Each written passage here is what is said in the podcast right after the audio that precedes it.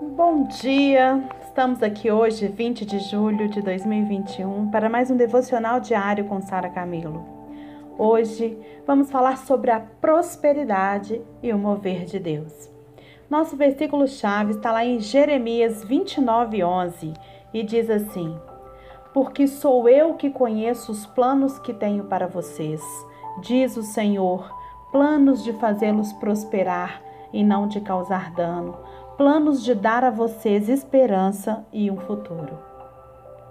Uma das formas do inimigo impedir, gente, que certo assunto sejam ensinados, sejam falados, tanto na igreja como em encontros nossos, é produzindo exageros em outros lugares.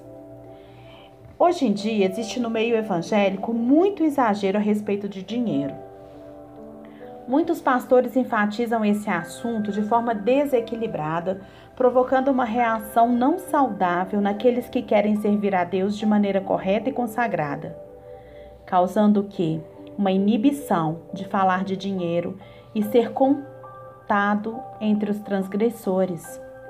Muitos cristãos se eximem de falar a respeito de dinheiro pelos vexames que a gente vê aí que a mídia mostra de líderes, tanto evangélicos como católicos, como espíritas, de qualquer religião, não é verdade? Evidentemente, isso não significa que seremos desequilibrados como alguns são. Algum, alguns deles são, certo? Mas também a gente não pode omitir o assunto dinheiro e impedir que a igreja seja edificada. Sabe por quê? Porque não há mover de Deus que não toque na questão financeira. Não há, gente. Se você quer se envolver no mover de Deus, você precisa em algum momento ser tratado nessa questão financeira. Existem dois senhores que estão o tempo inteiro clamando pela nossa atenção e dedicação: Deus e Mamon, o dinheiro. Mamon, ele precisa ser vencido e subjugado, tomando o lugar de nosso servo. Nós precisamos colocar o dinheiro no devido lugar dele, de nos servir e não de servirmos a Ele. Não há mover de Deus em lugar nenhum, em época alguma, que não tenha tocado nessa questão de dinheiro, gente. Isso faz parte. A igreja precisa falar, mas de maneira equilibrada, de maneira certa. Qual é o propósito de se falar de dinheiro na igreja? Trazer a reflexão da libertação de Mamon, do espírito maligno de Mamon trazer a libertação para a nossa vida, para o nosso casamento, para os nossos relacionamentos, para o nosso trabalho, para a nossa profissão, para o nosso ministério. Falar de dinheiro na igreja é necessário.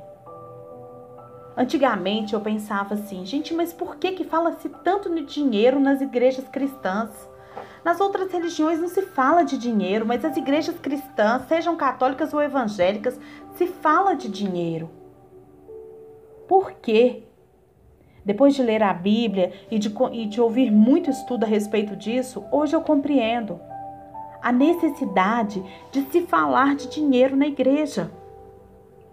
Não é de, na necessidade de você dar dinheiro para a igreja. Tem muita gente, eu sei que existem igrejas que fazem isso, mas dentro de uma igreja que trabalha, que ensina, que vive dentro da mordomia cristã, como por exemplo a igreja que eu sigo, é uma igreja centrada na mordomia cristã,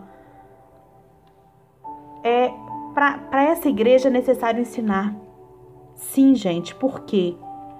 Porque quando nós conseguimos vencer Mamon dentro da nossa vida, é como se a gente rompesse com uma barreira que nos, que nos impedisse de aproximar de Deus. Por isso que a igreja cristã, hoje eu entendo, depois de ler e reler textos, de estudar, de ler e reler a Bíblia, eu entendo a necessidade de se falar de dinheiro. Não podemos cair né, no, extremo de não falar de dinheiro e nem no extremo de falar o tempo todo. A igreja que trabalha a mordomia é a igreja equilibrada, a igreja que vai, vai trabalhar o equilíbrio cristão. É importante sim falar de dinheiro tá? Porque não há mover de Deus que não toque esta questão financeira. Se a gente não for liberto disso, não tem mover de Deus na nossa vida. Então, que nós possamos pensar sobre isso. tá? Que a prosperidade de Deus, ela vai trazer o mover de Deus na nossa vida.